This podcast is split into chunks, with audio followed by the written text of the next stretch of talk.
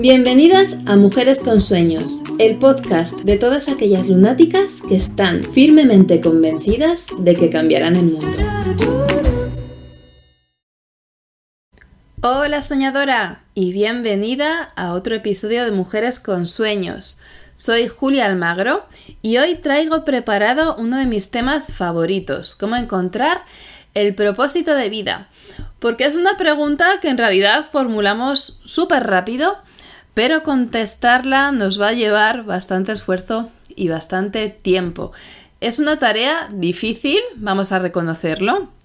Encontrar el propósito no es algo que hagas en un taller de fin de semana o un taller de dos horas, más corto incluso, aunque muchas personas te lo propongan, ¿no? Un taller para encontrar tu propósito. Bueno, la palabra propósito, a mi juicio, está bastante profanada porque, porque es algo muy personal, muy profundo y no podemos tomárnoslo tan a la ligera. Uno de los principales problemas o, quizás errores que yo encuentro cuando se trata el tema del propósito, porque a decir verdad es algo que he trabajado mucho en mi carrera con clientes, ¿no? Eh, he recibido a muchas mujeres que estaban en la búsqueda de sí mismas y de su propósito y ha sido un placer acompañarlas en el camino. Uno de los principales errores que cometemos cuando abordamos esta tarea de encontrar nuestro propósito de vida es que nos centramos en el hacer, ¿no? ¿Qué es lo que tengo que hacer con mi vida para que ésta esté alineada con mi propósito, ¿no? ¿Cuál es la tarea que define mi propósito? Como si realmente el propósito fuese una profesión, una identidad, y es algo mucho más complejo, porque cuando hablamos de propósito no tenemos que centrarnos tanto en el hacer, sino que debemos llevar la mirada al ser, al ser con mayúsculas. S-E-R. Por tanto, eh, la, salida hacia la búsqueda del propósito no es tanto eh, similar a una consultoría con un profesional, ¿no? De carrera, de tu carrera que te puede asesorar, pues mira, dedícate a esto o dedícate a aquello, esto se te va a dar bien, esto se te va a dar mal, esto tiene más salidas, esto tiene menos, sino que se trata de llevar la mirada hacia el interior y conectar con quienes somos realmente. ¿Vale? Estas consultorías con profesionales que nos pueden orientar a nivel vocacional está muy bien, ¿vale? Quizás nos sirvan para aclararnos, pero eh, en realidad no están concebidas para que nos podamos alinear con nuestro propósito, porque lo que decía antes, no es algo que puedas eh, definir como una receta rápida en una sesión de consultoría, en un taller de fin de semana o eh, en un taller de dos horas. Es un camino largo. Y de hecho, esto es algo que tenemos que asumir, ¿vale? El propósito no es una meta, es verdad que la palabra propósito la podemos identificar con meta, ¿no? En el sentido de tengo un propósito, tengo una meta, tengo un objetivo, tengo una razón, tengo un destino.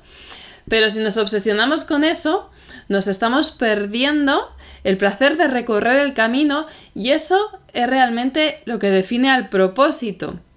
Decía Gandhi, no hay caminos para la paz, la paz es el camino. Pues aquí pasa un poco lo mismo. No hay caminos para el propósito, el propósito es el camino. Voy a robarle la, expresión a Gandhi, porque es así, o sea, lo explica con total claridad. Si nos obsesiona, bueno, ¿y qué tengo que hacer? ¿Qué tengo que hacer? ¿Qué es lo que tengo que hacer? ¿Para qué he nacido? Al final, lo que vamos a ganar es una frustración enorme y vamos a perder el día a día sin alinearnos con nuestro propósito. La, la meta sería esa alineación diaria con el propósito de vida, levantarme y vivir un día, una jornada lo más acorde posible a lo que yo quiero hacer con mi vida, ¿no? Tomar la decisión de, vivir con conciencia.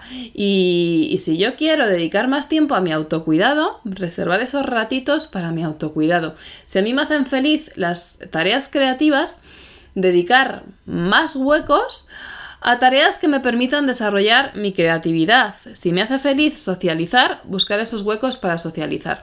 En esas pequeñas felicidades diarias o pequeños instantes de felicidad diaria es donde poco a poco vamos a ir encontrando nuestro propósito de vida. Porque, repito, no se trata de una vocación, no se trata de que alguien te diga, tú has nacido para ser médico, para ser filósofo, para ser escritor, para ser agricultor, para ser artista.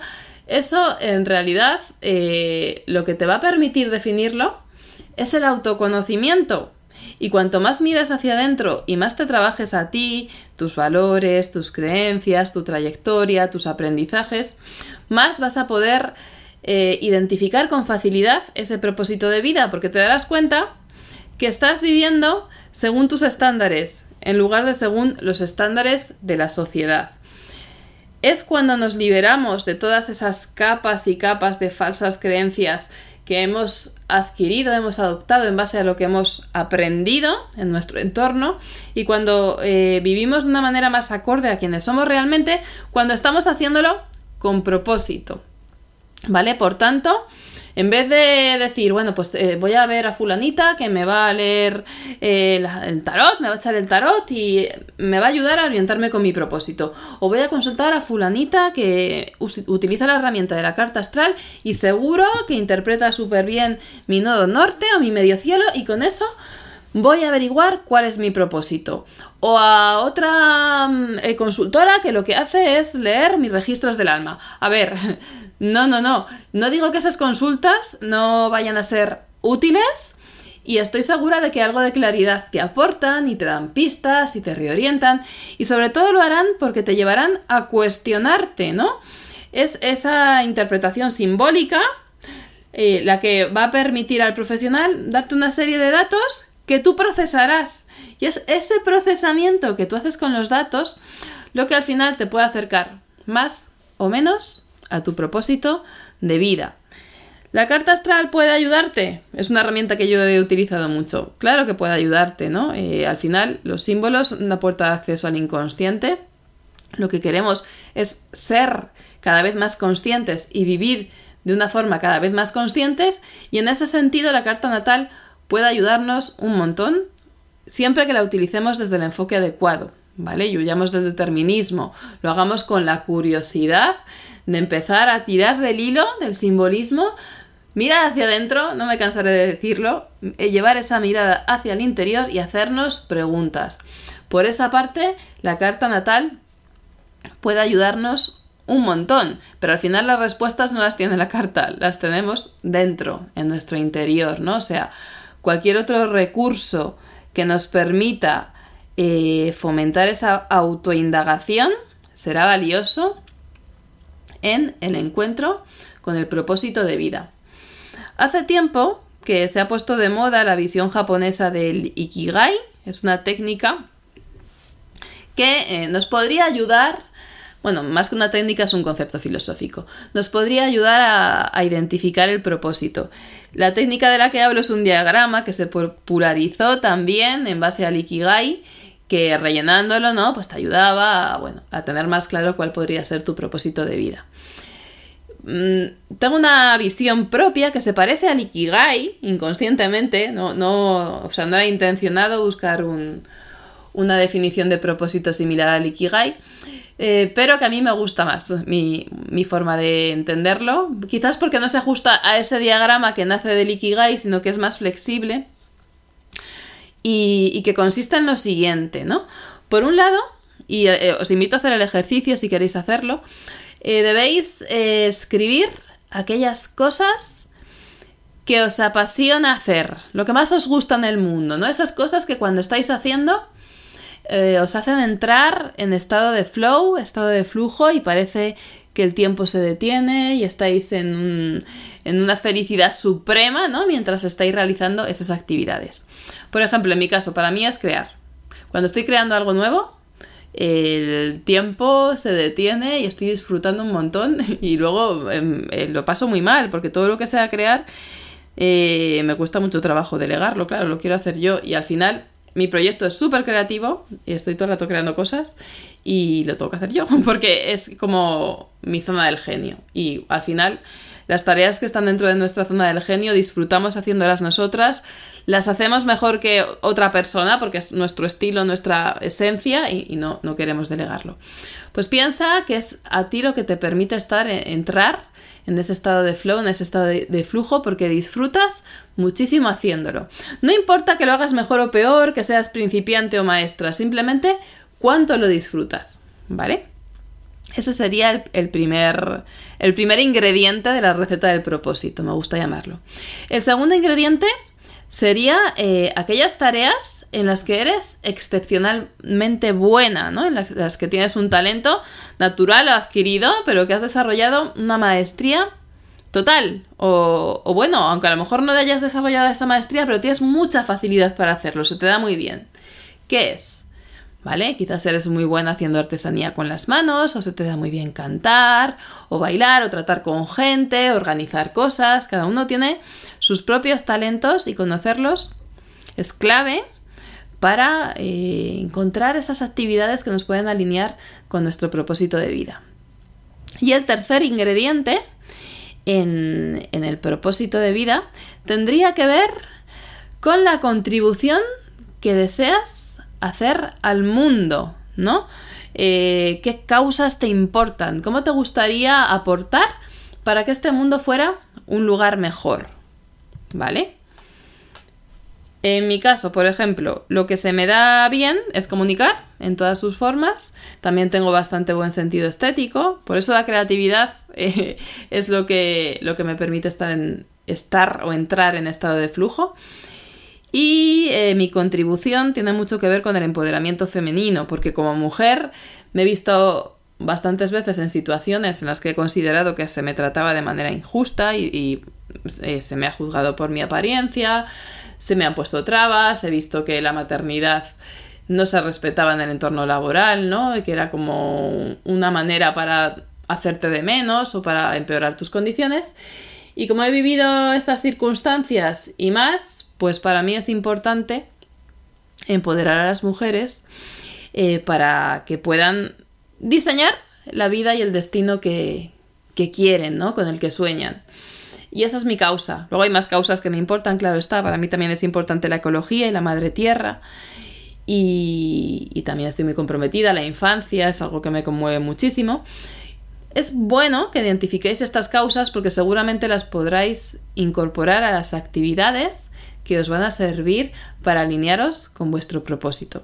Y con estos tres ingredientes tan sencillitos, ya estaríamos bastante en sintonía, ¿no? Con el propósito. Lo que más disfrutas haciendo, aquello en lo que eres buena y, eh, eh, tu contribución, lo que deseas aportar al mundo, ¿vale? También puedes eh, sumar habilidades que has adquirido, en que te has formado, qué títulos tienes, vale, todo eso también está muy bien, si lo quieres tener en cuenta, excelente.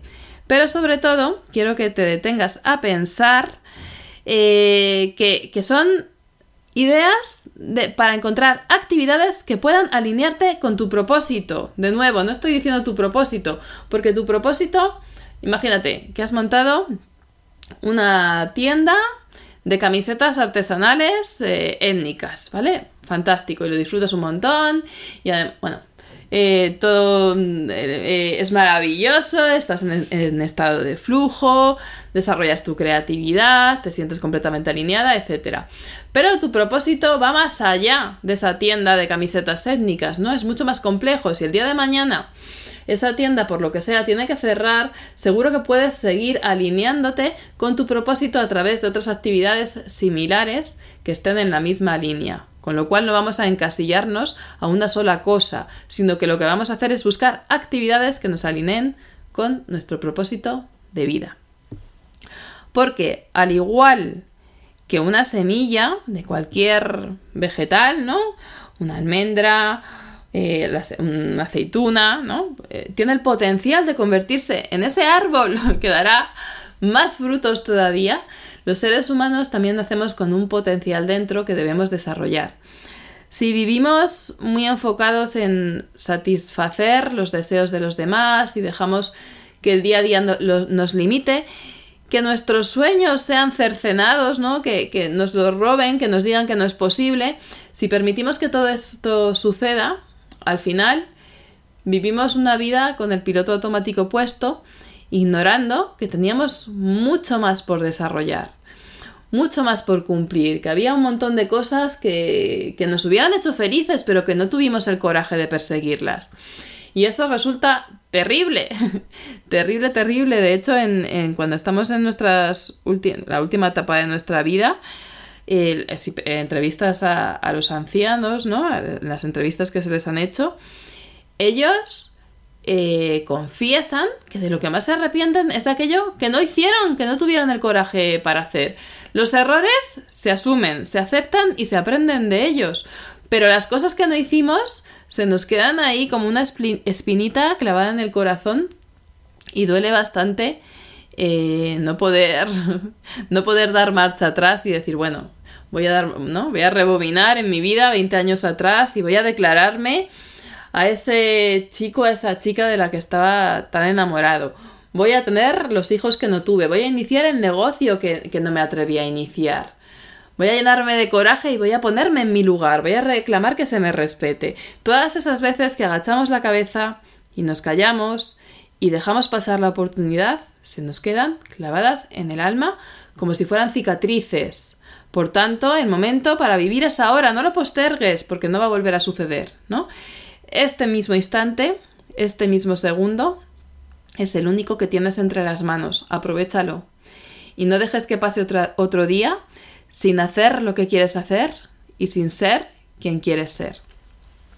Piensa en la mariposa, esa oruga que está destinada a convertirse en mariposa. Un día tiene que tener el coraje de colgarse de un árbol o, una ramita o bueno, de donde pueda colgarse para construir ese capullo en el que llevará a cabo su metamorfosis. ¿Vale? Como la oruga, tú también debes tener el coraje para tomar tu tiempo de reflexionar ese periodo de metamorfosis y transformarte en la mujer que estás destinada a ser, cumpliendo así tu propósito de vida. Tu propósito de vida no es otro que ser la persona que has venido a ser. Pensemos también en el cuento del patito feo, otro ejemplo maravilloso.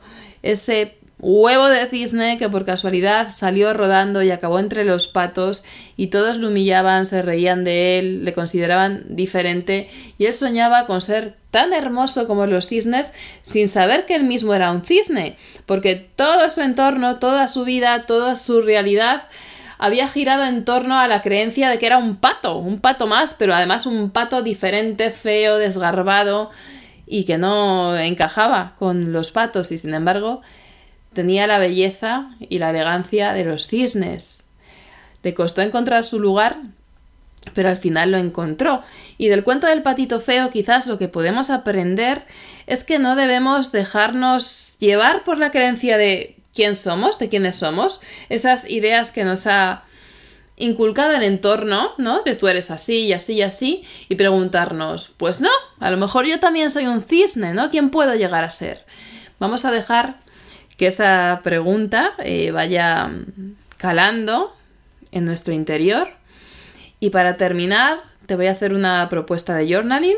Por un lado te he dejado el ejercicio de los tres ingredientes principales del propósito, lo que me apasiona, lo que más me gusta hacer y eh, lo que se me da bien ¿Vale? Pues, o sea, por un lado, lo que, me, lo que me apasiona y lo que más disfruto. Primer ingrediente. No me, o sea, me refiero a lo mismo. No quiero que, que, lo dividáis en dos, ¿vale? Lo que me apasiona, lo que más me gusta hacer, un ingrediente. Segundo ingrediente, lo que mejor se me da, para lo que tengo un talento especial. Y tercer ingrediente, la contribución que quiero aportar al mundo, ¿vale? Luego hemos dicho que podéis añadir eh, habilidades adquiridas, talentos y el deseo de vuestro corazón, porque hay veces que tenemos muy claro em, lo que queremos hacer, ¿no? Yo quiero trabajar para mí misma, quiero montar una empresa, quiero trabajar desde casa para poder criar mejor a mis hijos, o quiero vivir viajando. Hay veces que tenemos, o quiero escribir, ¿no? Quiero dedicarme a, escribir, a hacer de la escritura mi profesión. Hay veces que tenemos muy claro cuál es el deseo de nuestro corazón y si lo queréis añadir como un cuarto ingrediente, yo también lo he hecho muchas veces. Con lo cual, dejo ahí la propuesta. Y después, otra propuesta de journaling sería eh, contestar a la pregunta ¿quién soy? ¿Vale? Con todas las ideas que se os ocurran. Soy X, una mujer de esta edad que vive en este sitio, soy madre, hermana, hija, pareja, amante, soy adjetivos, ¿no? Soñadora, eh, idealista, luchadora, fuerte, ¿vale? Incluso arquetipos. Soy como si fuera, eh, no sé, un arcano del tarot, podéis decir signos del zodiaco, personajes de cuento, dioses o diosas de la mitología, etc. Y después de escribir sobre este tema, esta pregunta de quién soy, nos vamos a plantear otra pregunta que nos va a obligar a hacer un giro de mente. ¿Quién puedo llegar a ser? ¿Vale? ¿Quién puedo llegar a ser? Y aquí me contestáis igual que con la de quién soy. Y con esto termino. Espero que estas reflexiones, estos ejercicios de journaling, os hagan mirar más hacia adentro y estoy segura de que al hacerlo vais a estar bastante más alineadas con vuestro propósito de vida. Quizás no salgáis inmediatamente tras hacer el ejercicio seguras de que queréis dedicaros a la nutrición consciente o a las danzas eh, exóticas, da igual, o sea, no hace falta que deis con una actividad en concreto, sino que estéis un poquito más cerca de la respuesta a, quién soy yo de verdad cuando me quito las caretas, cuando me quito los condicionantes, cuando me quito las falsas creencias. Y con acercaros un poquito más a esa realidad de quién soy, sin duda os estaréis acercando bastante al propósito de vida. Un beso enorme. Nos vemos pronto. Chao. Gracias de corazón por haberme acompañado este ratito. Si te ha gustado, recuerda suscribirte y compártelo con otras soñadoras. Nos vemos pronto en Mujeres con Sueños.